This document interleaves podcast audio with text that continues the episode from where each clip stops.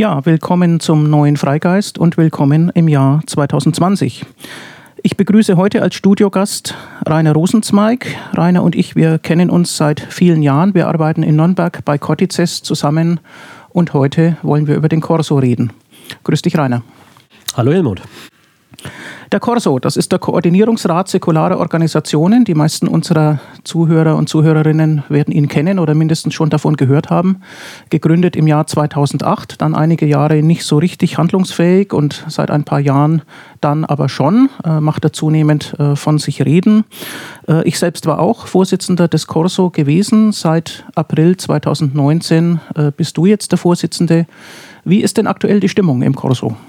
Die Stimmung ist sehr konstruktiv. Äh, man arbeitet äh, sehr ähm, interessiert an der Sache zusammen. Man ist sich natürlich seiner Rolle bewusst. Wir haben kein großes Büro, keine große Infrastruktur, aber ähm, wir haben zumindest das Ziel, das, was wir unter deiner Präsidentschaft oder unter deiner Vorsitzendenschaft ähm, begonnen haben, weiterzuführen, nämlich ja, einerseits nach innen zu koordinieren, die Interessen der säkularen Verbände und andererseits nach außen hin zu kommunizieren. Da gibt es einen gemeinsamen ähm, ja, Ansprechpartner für die Säkularen. Mhm. Wer ist denn Mitglied im Corso? Das sollten vielleicht, sollte man noch mal sagen, denn äh, nicht alle unsere Hörer müssen ja jetzt Experten sein für diese sogenannte säkulare Szene. Wer ist denn das?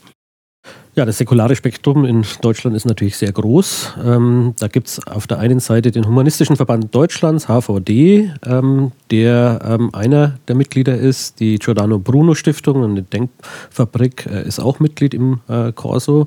Das sind wohl die, die beiden äh, größten. Äh, dann ist noch der Dachverband Freier Weltanschauungsgemeinschaften zu nennen, DFW, mhm. als Dachverband. Ähm, dann ist noch Mitglied der ähm, Bund für Geistesfreiheit Bayern, mhm. der Deutsche Freidenkerverband, ähm, die Stiftung Geistesfreiheit, Jugendweihe Deutschland und äh, ähm, Roter Baum Dresden ist noch Mitglied.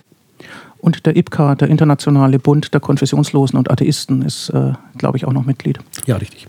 Also der Corso ist ein Verband der Verbände. Ähm, wenn man säkular-humanistisch denkt, dann tritt man nicht in den Corso ein als Person, ja, das ist richtig. Ähm, man kann jetzt nicht als Einzelperson Mitglied werden. Wenn man den Corso unterstützen möchte, dann sucht man sich am besten einen der Mitgliedsverbände aus, wird dann dort Mitglied und das ist dann gleichzeitig auch eine Stärkung des Corso. Mhm. Der Corso ist tatsächlich ein Zusammenschluss, ein Koordinierungsrat, äh, also jetzt nicht ein Dachverband, sondern ein Koordinierungsrat, der eigentlich die Aufgabe hat, die unterschiedlichsten Interessen, die ja alle äh, oder die meisten ja mit einer langen Geschichte ähm, ähm, verbunden sind, die unterschiedlichsten Interessen dieser säkularen Verbände ja, zusammenzubringen.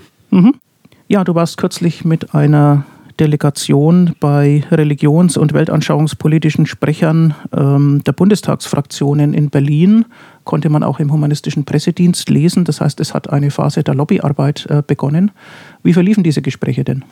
Ja, zunächst mal haben wir uns natürlich gefreut, äh, dass es äh, relativ unkompliziert war, solche Termine zu bekommen. Äh, wir haben einfach angefragt und haben tatsächlich bei den religionspolitischen Sprechern der Fraktionen CDU, CSU, SPD, als auch bei ähm, Grüne, FDP und Linke jeweils einen Termin bekommen an mhm. zwei Tagen nacheinander, sodass es auch reisetechnisch günstig war.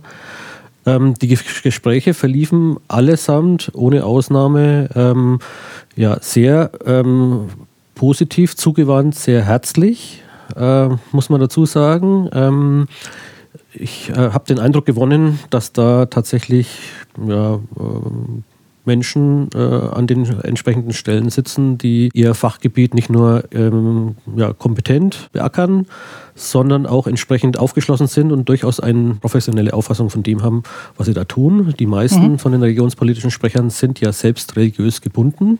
Mhm. Das ist wohl die äh, Idee, die man dann als äh, Fraktion dann auch hat, dass man da jemanden hinsetzt, der selber irgendwie konfessionell gebunden ist, für den das Thema ja. also wichtig ist, der also schon der mal sich, Religion, der sich für Religion interessiert. Der sich für Religion interessiert und der sich für religiös äh, musikalisch hält. Aber ähm, doch hat sich in den Begegnungen gezeigt, dass alle äh, insofern äh, eine ja, professionelle professionelle Distanz dazu haben, dass sie selbstverständlich ähm, ja auch ähm, ja, Angehörige anderer Weltanschauungen ähm, offen begegnen und auch ein offenes Ohr haben mhm. für deren Anliegen, die wir dann dort erstmalig, kann man so sagen, vorgetragen haben. Ja, nun darf man das sicher nicht überschätzen, was die unmittelbaren Folgen angeht, aber es ist ein Kontakt angeknüpft. Kann man das so sagen? Ja, das ist das Wichtigste für uns. Also für uns war es ja zunächst mal wichtig, äh, was heißt für uns, für den Corso, für den Koordinierungsrat, äh, mal zu sagen, es gibt ähm, eine Interessenvertretung ähm, im konfessionsfreien Bereich, äh, die natürlich nicht für sich den Anspruch erhebt, jetzt für alle Menschen zu sprechen, die konfessionsfrei sind, aber zumindest mhm.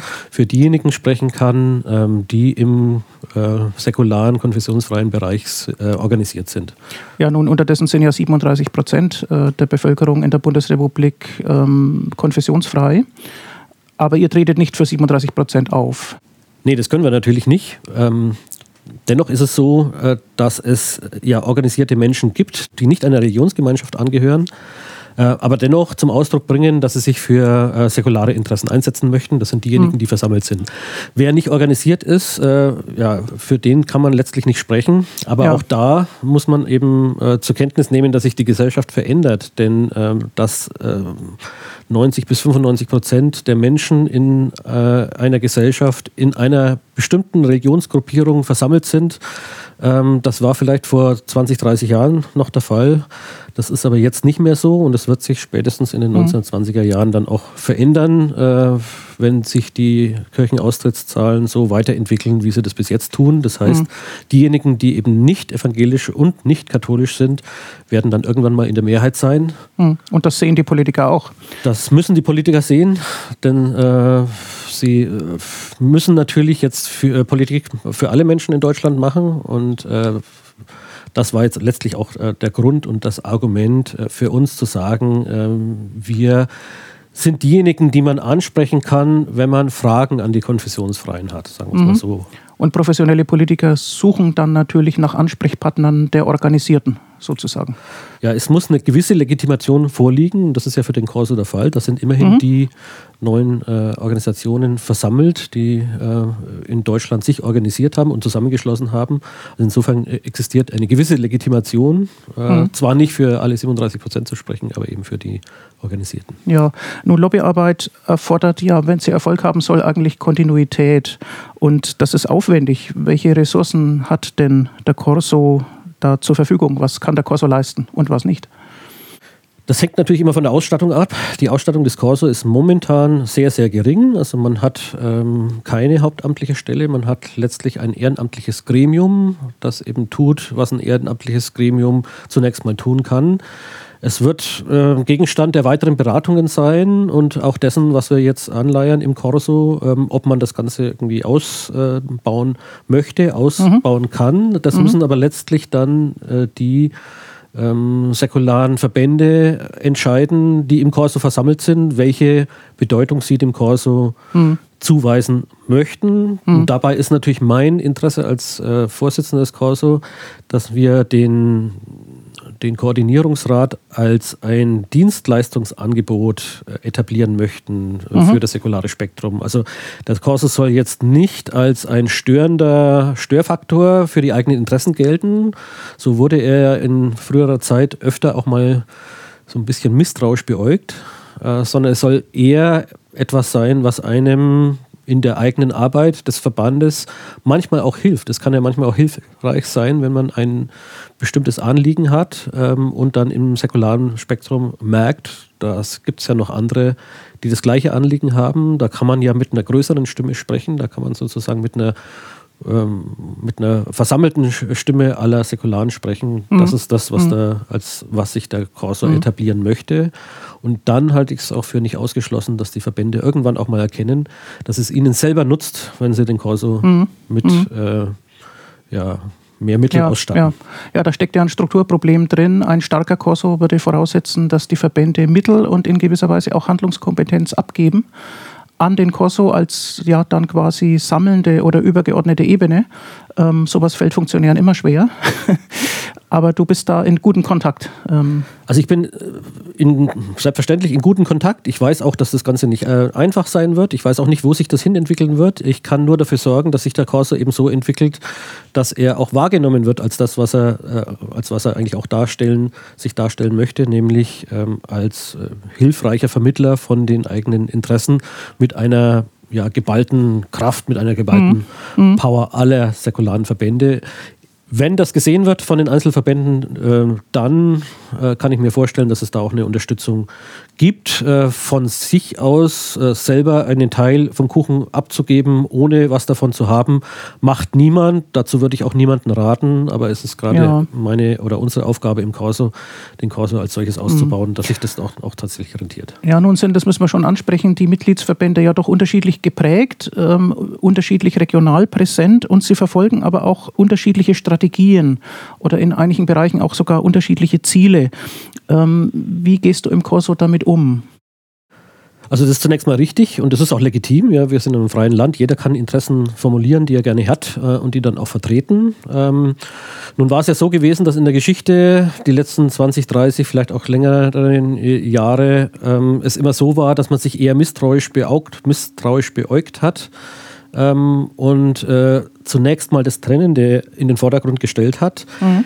Ich nehme aber wahr, dass in den letzten Jahren, und das ist vielleicht auch ein Teil der erfolgreichen Arbeit des Corso ähm, zu, zu, zuzuschreiben, dass in den letzten Jahren ähm, verstanden wird, dass es ja Gemeinsamkeiten gibt, dass es gemeinsame Positionen gibt, dass es Schnittmengen gibt, auf denen es sich lohnt, äh, gemeinsam äh, ja, Positionen zu formulieren. Ähm, wenn wir es schaffen, im Corso diesen Bereich stärker auszubauen, mhm. dann wird es uns letztlich auch gelingen, nach innen die Verbände davon zu überzeugen, dass es sich lohnt, äh, mhm. äh, gemeinsam mit dem Corso ähm, Positionen zu formulieren und nach außen mhm. zu tragen und nach außen äh, dann auch den Corso als äh, verlässlichen und kompetenten mhm. Ansprechpartner ähm, wahrzunehmen. Ja, obwohl in manchen Bereichen unterschiedliche Strategien verfolgt werden, etwa von HVD und Giordano Bruno Stiftung, wie das ja Stefan Schröder als Religionswissenschaftler aufgearbeitet hat äh, in seinem Buch ähm, Freigeistige Organisationen in Deutschland, das im, im März als Taschenbuch erscheinen wird, ähm, wo man ja sieht, wie die Dinge vielleicht verträglich, aber im Detail dann doch unterschiedlich sind. Äh, da würdest du sagen, die Verständigung gelingt aber eben trotzdem. Es ist ja kein, äh, kein Geheimnis, dass es sehr viele Mitglieder gibt, die sowohl im Humanistischen Verband Deutschlands engagiert sind, als auch in der Giordano Bruno Stiftung, mhm. weil diese Mitglieder längst verstanden haben, dass es kein Entweder-Oder gibt, sondern dass es ein, äh, einfach nur unterschiedliche Strategien sind, die am Ende ähm, ja, dazu beitragen, dass die Gesellschaft in gewisser Weise sich dahingehend verändert, wie man sich das als Säkularer ja wünschen kann. Das kann man einerseits durch Dienstleistungsangebote machen für Menschen, die eben nicht religiös sind, ähm, so äh, macht es der HVD sehr erfolgreich. Das kann man aber mhm. andererseits auch durch politische Kampagnen machen, indem man in die Öffentlichkeit bringt, ähm, was in der Gesellschaft falsch läuft und was man da gerne verändert hätte. Das macht mhm. die Giordano mhm. Bruno Stiftung ähm, sehr erfolgreich und es wäre also ähm, das war schon immer meine Position. Es wäre ähm, äh, ein kompletter Unsinn, äh, das eine gegen das andere auszuspielen. Der richtige Weg ist, und das ist das, das was wir im Corso versuchen, der richtige Weg ist, beides zusammenzufassen, jeden seine Stärke ausüben zu lassen mhm. ähm, mhm. und ähm, dann äh, mit einem gemeinsamen Koordinierungsrat die Schnittmengen, auf denen man sich bewegt, äh, mhm. an die mhm. Politik heranzutragen und sich als Ansprechpartner für die ähm, Politik anzubieten. Mhm. Dabei ist es auch immer, hat auch in den Gesprächen immer eine Rolle gespielt, dass natürlich diejenigen, die dann dort äh, als Vertreter des Corso sitzen, nicht diejenigen sind, die dann letztlich auch für alles kompetent sind. Das geht gar nicht. Aber es ja. sind diejenigen, die zumindest in die Verbände hineinwirken können und dann auf Rückfragen auch mal kompetente Antworten geben, wenn man dann entsprechend die Experten in den Verbänden äh, befragt. Also ja. das ist so eine Art Vermittlerrolle, eine, ähm, äh, eine Rolle von jemandem, der sich anbietet als Ansprechpartner. Ja, das ist erfreulich, wenn diese Verständigung intern gelingt zwischen den Verbänden, aber der Politik gegenüber müssen ja auch Forderungen formuliert werden. Und äh, da kann es ja nun einerseits eine Forderung sein, äh, Gleichbehandlung mit Kirchen und Religionsgemeinschaften zu erzielen, etwa bei weltanschaulichen Schulfächern oder in der öffentlichen äh, Trauer- und Feierkultur. Oder es kann eine, eine Stoßrichtung der Forderungen sein, überkommene kirchliche Privilegien abzubauen. Äh, das sind aber ja auch inhaltlich jetzt zwei verschiedene Strategien. Äh, wie gehst du damit um? Das ist richtig. Beide Strategien gibt es im Corso. Deswegen kann der Corso an sich ähm, auch nicht eine von beiden äh, Strategien jetzt nach außen tragen. Was der Corso aber fordern kann, das ist eine Gleichbehandlung in jedem Falle. Das heißt, äh, wenn es ähm, gewisse äh, Bevorzugungen gibt äh, für eine Religionsgemeinschaft in unserer Gesellschaft, mhm. dann kann man zumindest fordern, dass die äh, gleiche Bedingungen äh, dann auch für die Säkularen gelten müssen. Ja. Also Gleichbehandlung im Sinne von positiver oder von negativer Gleichbehandlung, meinst du? Ne? Also entweder alle kriegen was oder alle kriegen nichts. Das ist ja auch Gleichbehandlung. Es ist in, es ist in beiden Fällen, äh, es ist auf jeden Fall eine Wenn-Dann-Aussage. Also ich, wir können als Corso keine konkrete Forderung stellen. Das muss dann letztlich der, ich sag mal, äh, zwei Pole, der, der IPK ähm, und der HVD, die müssen, das, müssen ihre eigenen Positionen, die sie haben, die dann auch äh, diametral entgegen sind, die müssen sie dann auch selber vertreten. Was wir aber als Corso unterstützen können, äh, und das ist, glaube ich, eine legitime Forderung, die auch in der Politik verstanden wird. Das ist jedenfalls mein äh, Eindruck nach diesen äh, ersten Gesprächen mit der Politik. Das wird sehr wohl verstanden, dass man sagt, äh, wenn die einen was kriegen, müssen es die anderen aber auch kriegen. Also mhm. sprich, Gleichbehandlung. Mhm. Dass es eine strukturelle Gleichbehandlung geben muss und äh, das ist insbesondere dann wichtig, wenn sich die Gesellschaft weiter so wandelt, wie es es bisher ja. tut. Also Einlösen der Pluralität auch in den politischen Randbedingungen dann. Vielleicht sollten wir noch ein bisschen konkreter werden, was den Forderungskatalog angeht. Ähm, es geht ja um so Fragen wie Autonomie am Lebensende. Soll ärztlich assistierter Suizid weiterhin kriminalisiert werden? Ähm, wie ist es mit äh, der öffentlichen Information äh, bei Ärzten und Ärztinnen zum Thema Schwangerschaftsabbruch? Das äh, bezieht sich auf Paragraphen des Strafgesetzbuches. Ähm, sind das Forderungen des Corso? Das sind Forderungen des Corso, weil äh, das ähm, ganz klare Schnittmengen gibt. Also ähm, gerade was die Autonomie am Lebensende anbelangt, ähm, sind sich letztlich die säkularen Verbände einig darüber, dass man das ähm, ja, fördern muss. Da gibt es jetzt momentan auch Bewegungen. Äh, da wird sich die Gesellschaft in die Richtung weiterentwickeln. Da kann der Corso natürlich helfen, aber da mhm. sind natürlich die Verbände selber, die da aktiv sind, selber schon äh, äh, konkret mit dabei. Das wäre jetzt ein Beispiel dafür, für, wie der Corso da unterstützend tätig sein kann. Ja.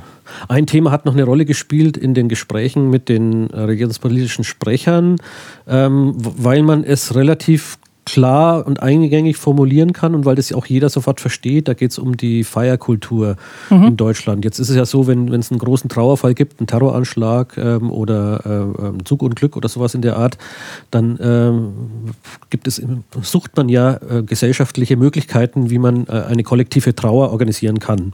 Wenn das Ganze aber immer nur in einem religiösen Kontext, und zwar ausschließlich im religiösen Kontext stattfindet, dann bedeutet das ja automatisch, dass ähm, fast 50 Prozent demnächst vielleicht sogar mehr als 50 Prozent der Bevölkerung in Deutschland da außen vor bleiben. Mhm. Das kann nicht im Interesse der Politik sein und hier können die säkularen Verbände mit ihrer gewachsenen äh, ja, ähm, Feier, ähm, Feierkultur ja, ja. Ähm, äh, durchaus was beitragen. Also die Verbände können vielleicht auch legitimierte Sprecher stellen, die dann auch äh, den säkularen Teil der Bevölkerung repräsentieren können. Ganz genau, ganz genau. Ähm, weitere Forderungen von jeher, ein Kampagnenthema ist ja die Ablösung der historischen Staatsleistungen.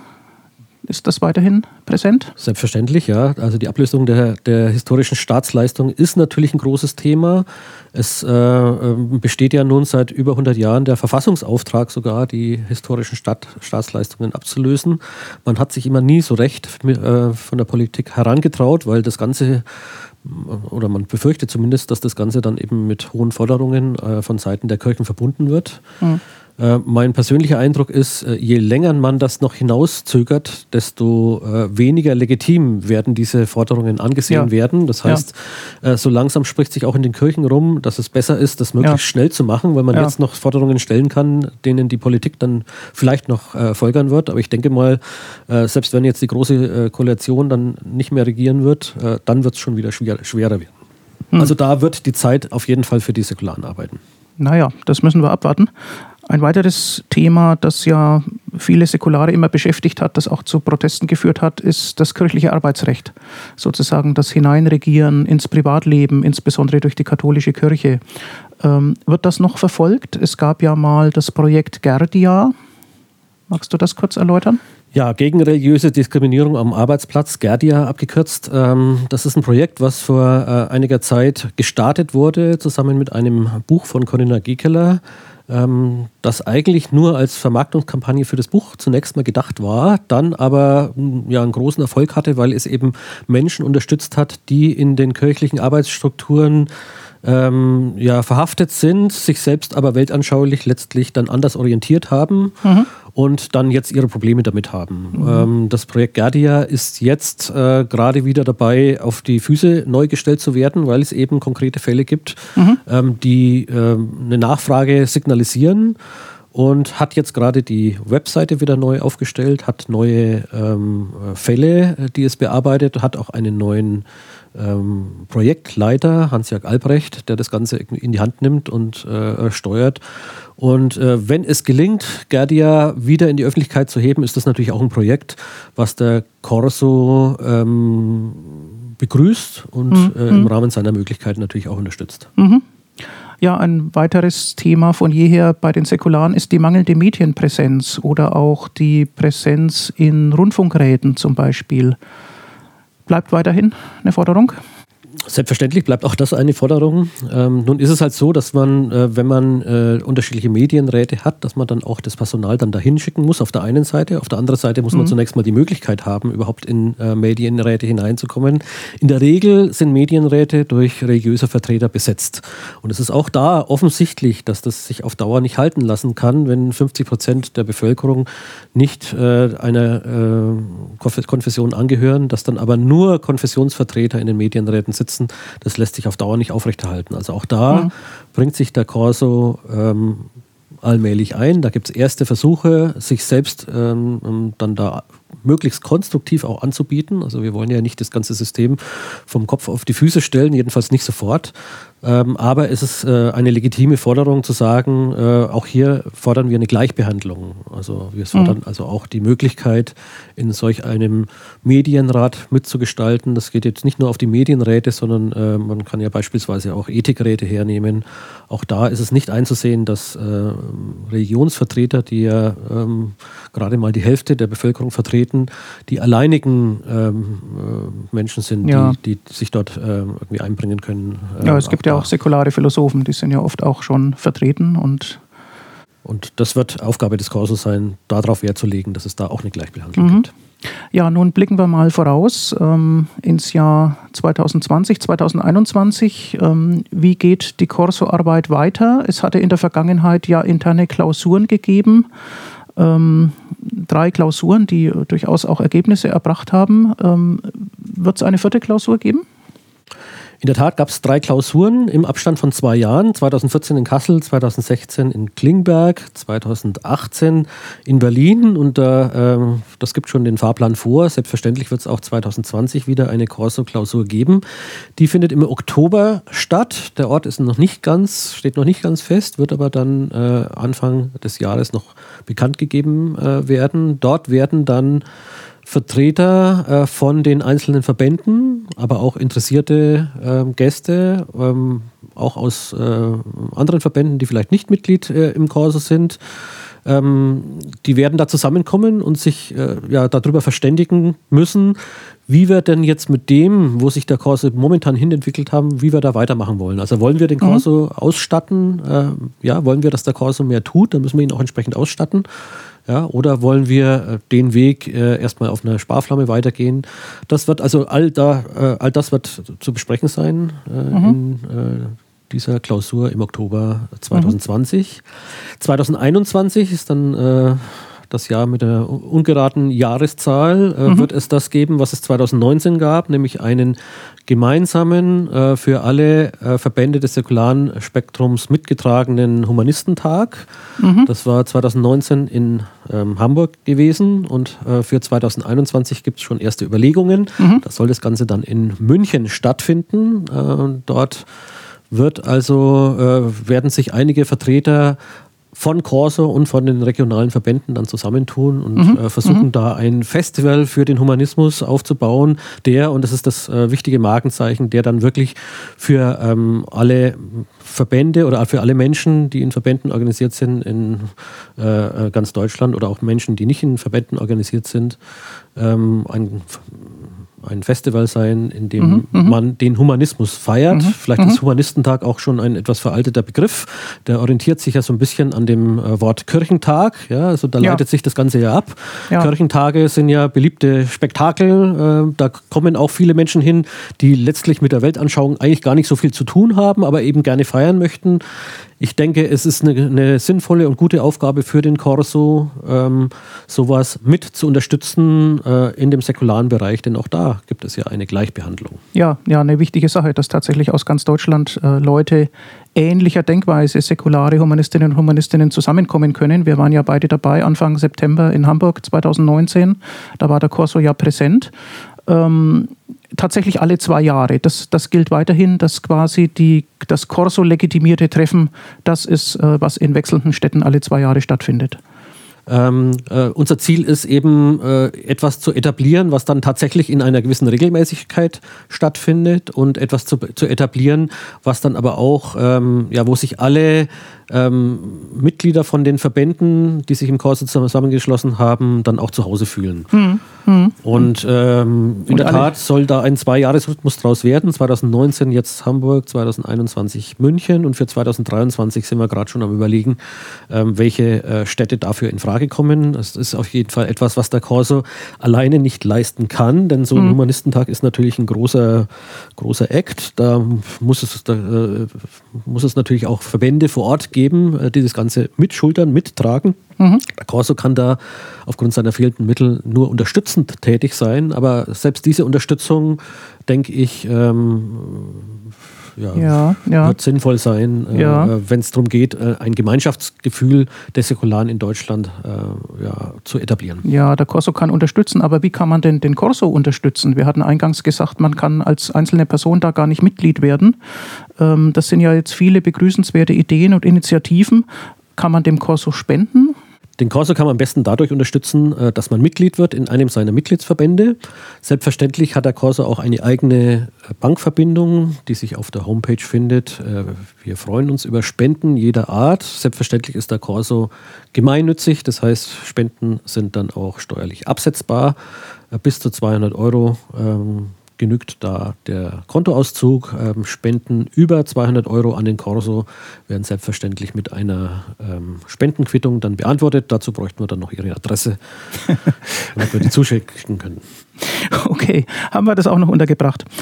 Ja, also ich kann eigentlich nur sagen, ich wünsche allen Organisationen und ihren Vertretern äh, im Corso viel Erfolg. Ähm, äh, also alle, die ernsthaft und gutwillig die säkularen und die humanistischen äh, Ziele voranbringen wollen innerhalb des Corso. Viel Erfolg und das Glück der Tüchtigen. Vielen Dank, Rainer Rosenzweig, für das Gespräch. Vielen Dank. Ja, und allen Zuhörern natürlich ein gutes und erfolgreiches Jahr 2020. Auch von mir.